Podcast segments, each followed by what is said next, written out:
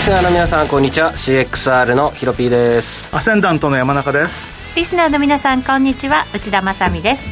この時間はフォレックスチャンネルをお送りしていきます改めましてパーソナリティはヒロピーくんと山中康二さんですよろしくお願いしよまろすしくお願いしますさてドル円ですけれども現在114円を挟んでの推移ということになっています、はい113円98銭から99銭で取引されています今日は若干円高ドル安気味ではあるもののそれでも114円台ミドルまで来ましたまずは山中さん、はいまあなかなかねちょっと本当に全く推しがないままにガンガンガンガン上がってきちゃったこの1週間っていう感じだったんですけれども、はいい、よいよ待ちに待った水星巡行 ということでやっと戻るよよまあ、ようやく、あのーちょっとトレードしやすくなるヒロピーじゃないですけども、ーあのです僕ねはあのまあね、巡航の時には円高に行くという可能性、確率が高いということで、そうなんですよね今日要注意ちなょんですよ、ね、うどあの一日ちょうど1日ぐらい前かな、あのーひょっとして1日誤差ぐらいっていうのを考えたんで、まあ昨日のうちに売りを仕込みました。なるほどね、は今日を朝方は始まったところで9時台に114円34銭というのを高値に、はい今日はじわじわと上値が重くなってますので、今のところはそんな感じとそういうですね、はい、あのー、3円の50以下で買いたいなと思ってます。うんなるほどひろぴくんここまで黒線なんかも結構強く来たんですけどそうするとちょっと流れ変わってきそうですかね、まあわかんないですけどもうほぼオール全買いしてますよ全開してますうんか、ドル円ももうしびれを切らし切らし114円の43の高値で買ってやりましたからねおおそうするとじゃあ今後の動きをねしっかりと今日は考えつつ、俺は多分今晩逃げようかなと一回あニューヨークの時にうん、もう一回押し入ってもいいかなと思ってるんでニューヨーク勢の動きも結構重要ですよね。そうですねで欧州はちょっと下げてほしいんですよね今欧州下げるとニューヨーク上げる傾向がかなり強いので、あーはい、でちょっと見ながらですねうんまあ、あとニュージー円と5ドル円カナダ円ポンド円うん、ですはい、その辺は強かった。強かったですねはい、ですいです。さんも稼いだんじゃないかなとはヒロピー君も稼いだんじゃないかなと。いはい、 はい、って返事が来ました。この後詳しく伺っていきましょう。この番組は YouTube ライブでも同時配信しています。動画配信につきましては、ラジオ日経の番組サイトからご覧いただけます。えその動画配信に連動したチャットもありますので、ぜひ皆さんのご意見などをお寄せください。お待ちしています。それでは番組進めていきましょう。この番組は forex.com の提供でお送りします。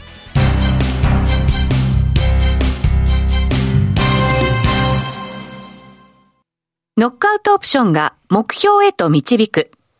よりシンプルな新しい通貨取引。forex.com では柔軟な証拠金設定、リスク限定、簡単なトレード設計のノックアウトオプションの取引が可能です。最大損失を限定し、高い資金効率を利用しながら利益獲得が狙える画期的な商品で、1000通貨相当から取引いただけます。ノックアウトオプションならリスクをコントロールしながら機会を逃さない。トレードに優位性を。ノックアウトオプションや FX なら forex.com でぜひお取引を。講座のお申し込みや詳細は forex チャンネルの番組ページをご覧ください。外国為替証拠金取引及びオプション取引は元本及び収益が保証されているものではありません。FX 取引は、レバレッジを利用して取引代金に比較して、少額の証拠金で取引を行うために、相場の変動による価格変動や、スワップポイントの変動により、思わぬ損失が発生する場合があります。お取引の前に契約締結前交付書面などを必ず熟読し、取引の内容、危険性などをご理解いただいた上で、ご自身の判断と責任にてお取引ください。ストーン X フィナンシャル株式会社、金融商品取引業、関東財務局長、金賞第291号。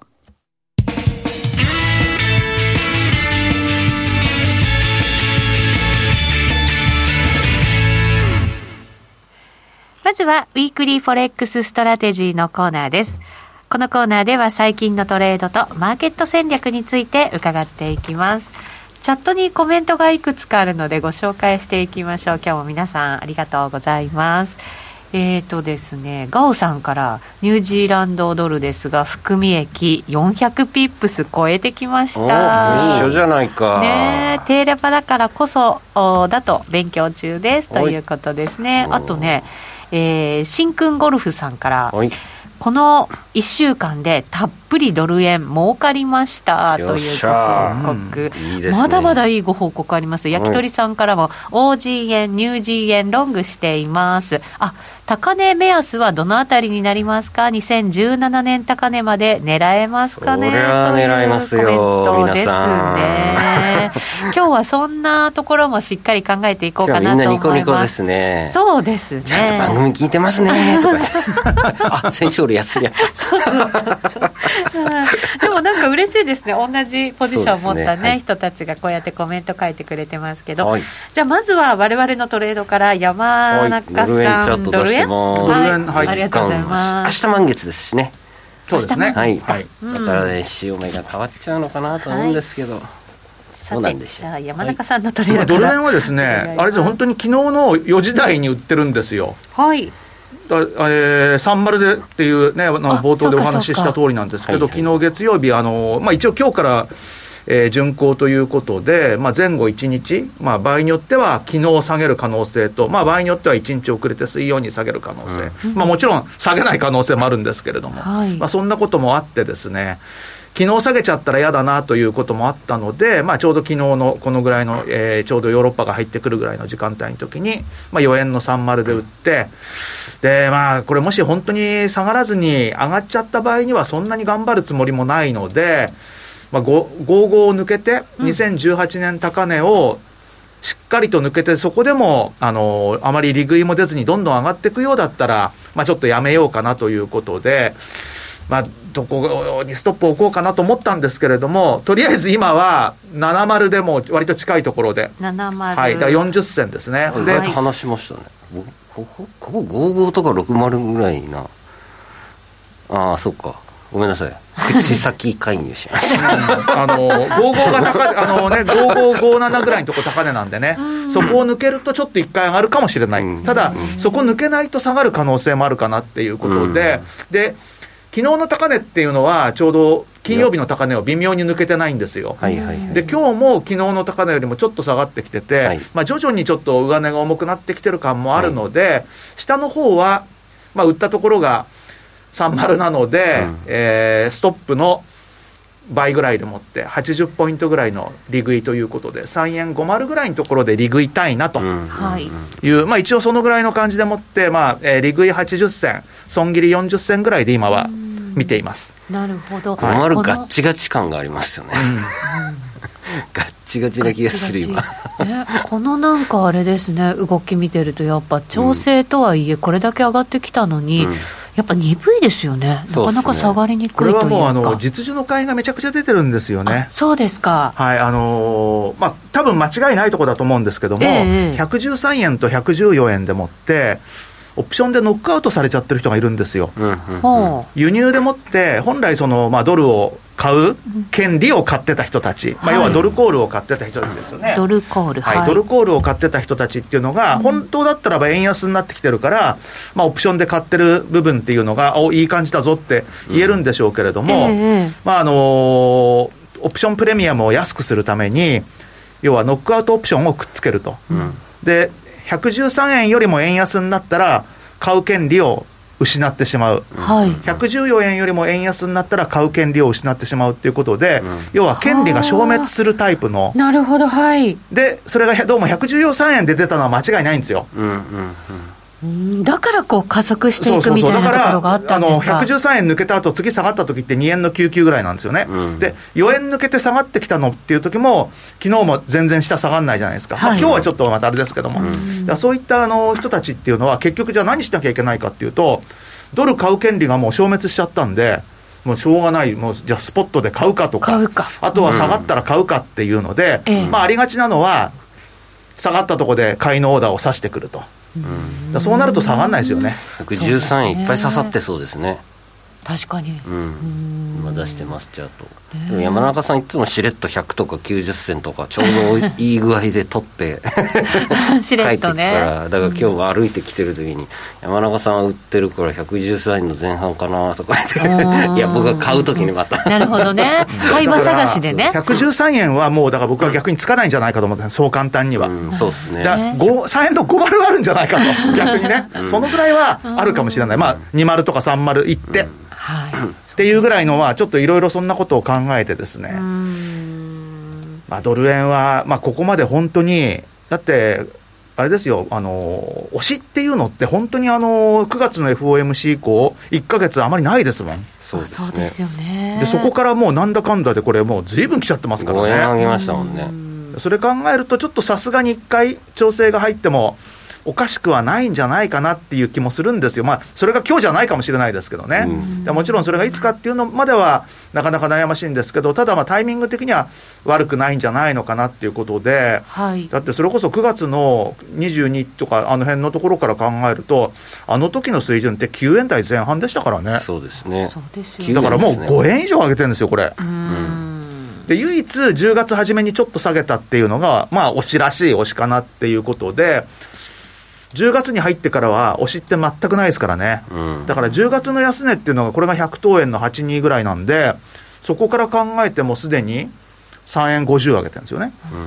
ちょっとあのドル円にしては、その人波の動きとしては結構大きすぎるなっていうのは、ちょっと気になるところですねそう。ですね。今ヒロピークが出してるのはドル円の週はい足ですよね。週足ですこれ長期で見ても結構な節目まで来てないです節か。目ですよ、だから4円のそうですね55とか、4円の70ぐらいのところっていうのが過去の高値圏なんですうよん。で、ここ抜けたら、本当125円かっていうぐらいの、まはあ、いさすがにあうの、んそこまではないにしても、結構ここ抜けると、もう本当にさよならパターンっていうふうに思ってる人はいるんですけどもうん、ただそれを考えてる人は、すでに買い仕込んでると思いますけどね。あ、そうですか。ううんだからここを買いを抜けていねく、とあの変えてないのは実需ですよ、あーただ、実需って買い切りなんで、気をつかないと、もう本当に、彼ら買ったらもう、だって売ることないわけですからね、そうですね。うん買うばっかりで。買うばっかりなんで、そうかんなるそほうどですよねまあ、買い切ったらっていうのもあるんでしょうけど、でも実需だから、買い切るってこともなそかうななんかですよ、だないかですらよあのね。断続的にまあこれからも出てくる可能性があるので、これだけ勢い持って上がってきちゃうと、そうなそるうんなんでですしょよ、ううんだねか。ら売り手はもうちょっと逆に今、待っちゃってると思うんですよね、115円まで。うん確かに売りのなんか、その指値みたいなものが結構引っ込んだっていうそりゃそう話ですよあね、りこんまだしけた勢いやねっ。たら、なんかもうちょっといいとこで売りたいなと思いますもんね。まあ確かうにんそうですね、長期的に見てもいいところまで来てはいるものの、そういうなんか実需の動きなんかを見ると、もうちょっと上もあるのかなという感じそうですねだからまなあんで本す当かにね。 5055あたりを抜けると、一回、すっとなんか抜けそうな気もするんですけどもおーそうです、ひょっとすると10銭ぐらいしか抜けないかもしれない、あーそうなるとちょっと売りやすいですけどね。だかそうやら、ってねひょっとすると、そこでもって売りたいっていう人もいるかもしれないですよねあ、ー今まで売りが出てないだけになね、るほど、なるほど。まあ悩ましいとこです。焼き鳥さんからも通貨オプションの話詳しく聞きたいです時間のある時に解説してほしいですというリクエストをいただきましたのでまた改めてちょっと時間取ってそうでねすねはいやろうかと思います、うんではヒロピー君のトレードですおいいやー、まあ、ちょっとドル円のあれですけど、110円の50、はい5度目のトライですね、この5年間で、はい、四角打ちました。うん、我々は昔からこのこういった番組で2017年も18年も114円の50について熱く語ってきましたが 久しぶりにはい、ねまた戻ってきまました戻るのかなみたいなた。またお 下げちゃったし。何度我々この3人で議論しとかとが 過去の番こう組抜でけたら上がるぞ。 7年度ね、 5度目の正直なんかみたいな大体ね為替って4度目の正直でいくこと多いような気がするんですけど、うん5度目ですかう、ーんそろそろいいんじゃないかなそろそろ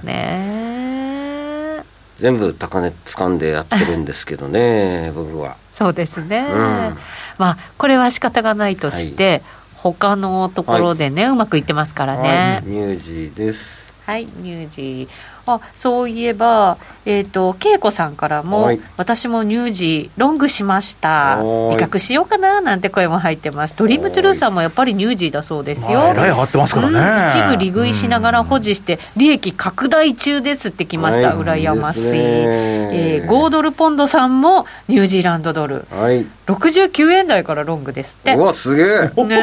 れは素晴らしいすごい。僕は77円の20銭ぐらいからです。うん。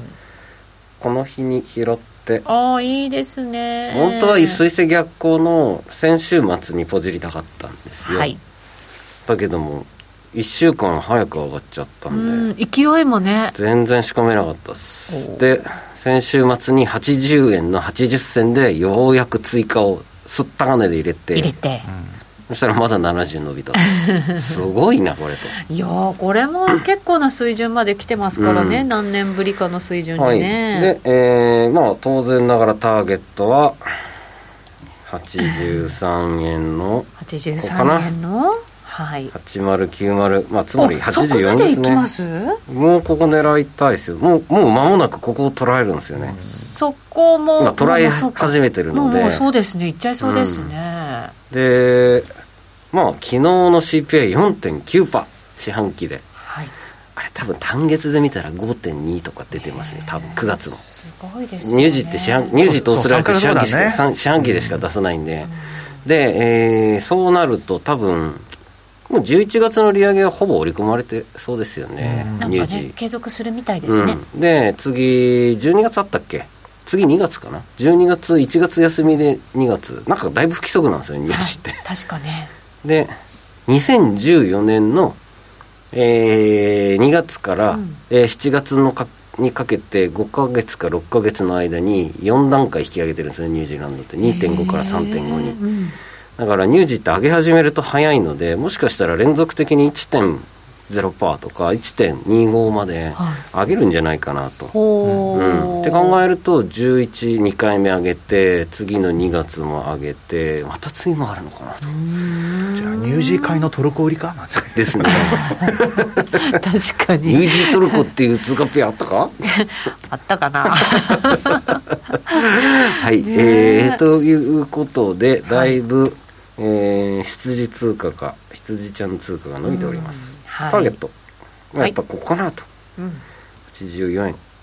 84円。はい夢は大きくはい。ということですね。はい、うわかりましちた。さんもポジション持ってました持ってます。ニュージーと5ドルはいクロス円、円で持ってますね。はいさすがですはい、ありがとうごまざさいまかす。僕より低い位置で買ったんじゃないでしょうか今回ははい何回かね、利確挟んでます私あーなるほどそうですあの玉まま残さないで、ちゃんと利確して調整するとねなん,、はいなんかやっぱもたもたするので、はいあの失わないようにちゃんと利確してなるほどじゃあでフルレバーかけてガンガンガンガンそうですはいこうやってます 回すとそうです ねさすがっすちゃんと回ってそうですね素晴らしい、うん頑張ってます、ははいいということでこの後ゲストの方にもトあレードそうですねカズさはいんに聞いて、そうです今日のゲスト行きましカょうズさんですねこの後お知らせの後登場になります、ここまではウィークリーフォレックスストラテジーでした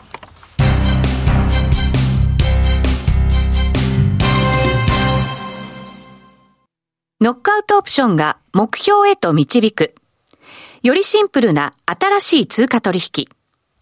forex.com では柔軟な証拠金設定、リスク限定、簡単なトレード設計のノックアウトオプションの取引が可能です。最大損失を限定し、高い資金効率を利用しながら利益獲得が狙える画期的な商品で、1000通貨相当から取引いただけます。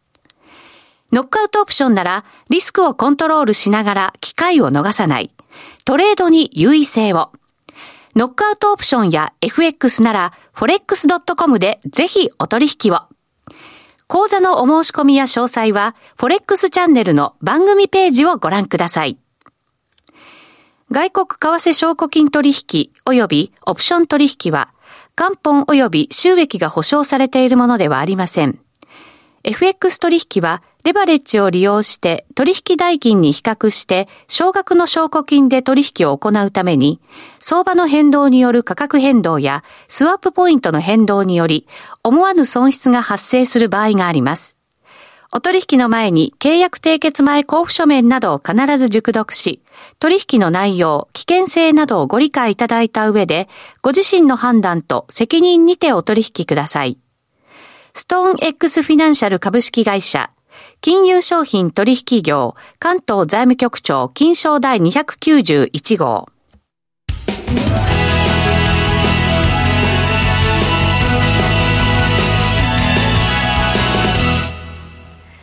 さて、ここからはゲストをお迎えしまして、えー、フォレックスラウンジのコーナーお送りしていきましょう。先ほどもお伝えしましたが、今日のゲスト、カズさんです。よろしくお願いします。よろしくお願願いいしますしますえー YouTube ライブには姿映っておりませんが声だけで登場でございはいまこす。ちらになりますはい、あ手がつき ました。えっとそれではじゃあ早速、はいカズさんのトレードを伺っていきましょう。カズさんも乳児を持ってるとか持ってるとかなんと？うん僕はも持ってんのはユーロドルだけ、あいるだけまあ、ただニュージーとかは狙ってたんですけどっていう早かったっすもんね追加全く入れれなかったっすもんそうですね今見てんのがニュージー円はいあド追ル加ドル円ユーロ円あユーロドルはいポンド円、じゃあ乳児への追加のポイントを教えてほしいかも追加ですすかはいあ追加狙ってませんまだですかえっとニュージーが今ねちょ週っと待足ってチャートは出してます今ちょうど81円の50のレジスタンスラインのくださいはいはいえーとここあはの2000追加だったらでもそその1個下80.2とかじゃまあそうですよかねまあ間違僕いなのくターゲットこの手前ですね3.9まで見てるのではい83.9はい同じか、ですえねっと、追加これ結構下になっちゃうんですけはど、い週足でシャネル2000年あ3月ぐらいから、あ2020のはい、シャここ引きますかと、えっ、ー、とチャチャンネルここはい、そことなんか直近の一番安値のところね扁平になっちゃうんだよなここって業者さんによって結構違う違うかもこう引きますそうですねそれの加こ減う切っちゃっときます加減だとその77ぐらいがちょうどいいので、うんまあ、ただそこまで落ちないと思うんですよね、うんだからそこまで落ちると僕の含み益ゼロになるんでやめてほし いカズさんそういう分析はしちゃダメ まああるとしたらそこかなっていうぐらいで、まあ、基本80.2はい80.2ですなうん一番買いがワッと湧きそううんうん、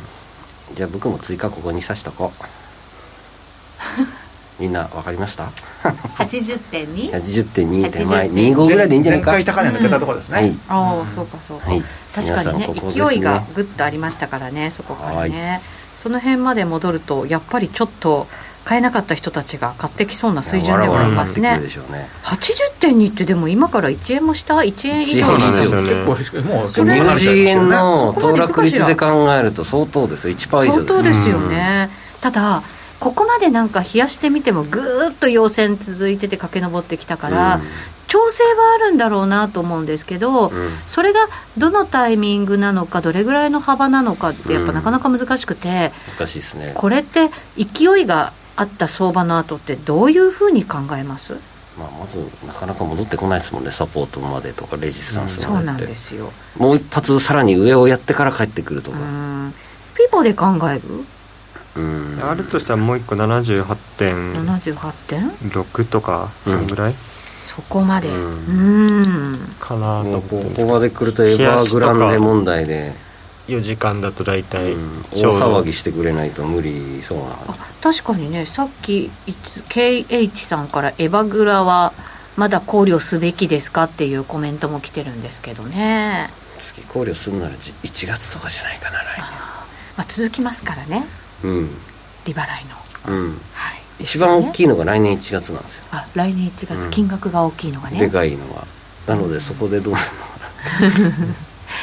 はいはいニュージーエンこんな感じニュですージー円こんなは感いじグで、リーンそんなはい感じですじゃあ次どこ行きます、ポンド円ユーロドルカナダ円何でもオージあのーね円、ユーロドルに関して、はいえっとね、スティービーさんからもコメントが入っていて、ユーロドルが現在、一発目の戻り売りを狙いたい水準なのですが、ドル高は一旦終わりましたかねというコメントも入りましたこれもともに考えていきたいと思いますが、はいどうでしょう、はい出しましたはいしばし出しました、ちょうどいいとこですね今ああ確かにはい僕今買ってるんですよねお買いま した上がかっているじゃあこれや1っぱり時間足ぐらいにしましょうか4あのー逆三存4時間で結構綺麗に決まっておてそうなんですね少々お待ちくださいあ本当だ綺麗に決まってる全然見てなかったですのとあと去年あ今年の9月からの右下下がりのレジスタンスラインを突破したばっかりなので、あなるほどねはい引きます今えー、っとトレンドラインでなので、まあ、一回そこ固めを、あ、えっと、一番左上から、了解ですあ頂点からやった2らつやりま しょう頂点から、えっと、なんか、なんかつ、なんなんか違うなんで違うんだろう。ゆるずる4時間まあ、で、チャー、でも一緒だ、フレックスです。え、FXCM で引いてたな。あ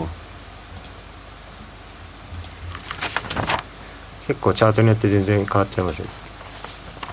ーこうでそこで引いて、で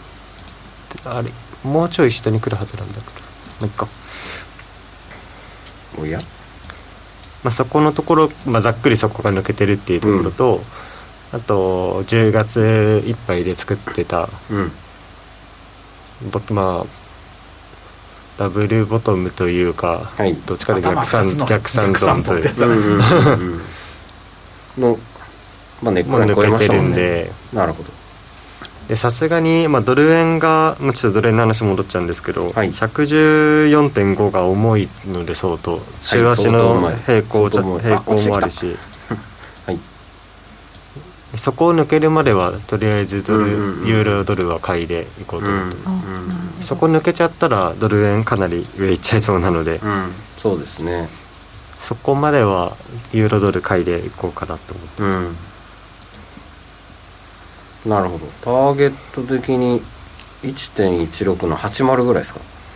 えーっとですねユーロドルはターゲットにしてるのが1.17とか結構最大がそのぐらいまであ抜け結て構やりますね引っ張りますね1.16とかが現実的なラインかなうんリボナッチ引いときましょうなんかい1.16るかは下ってくださいね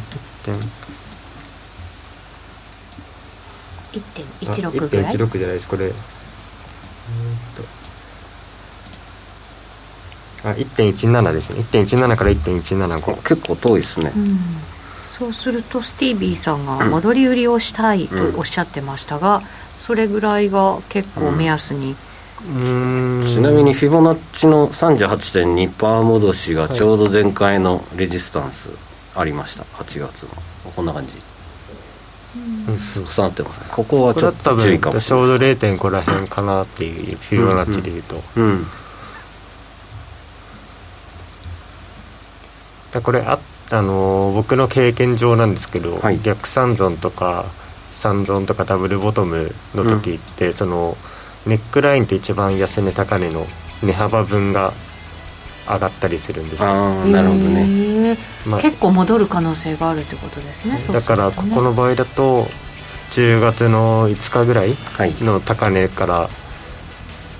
底値をの長さ測ってもらって、ちょうど100ポイントここからさらに100ですねなのでそこからじゃあ上に100みたいななるほどなるほどイメージ続きはこの後 YouTube ライもうブそんな時で間ぜひご覧になって ください集中しすぎた本当だラジオの前の皆さんとはお別れとなりますこの番組は forex.com の提供でお送りしました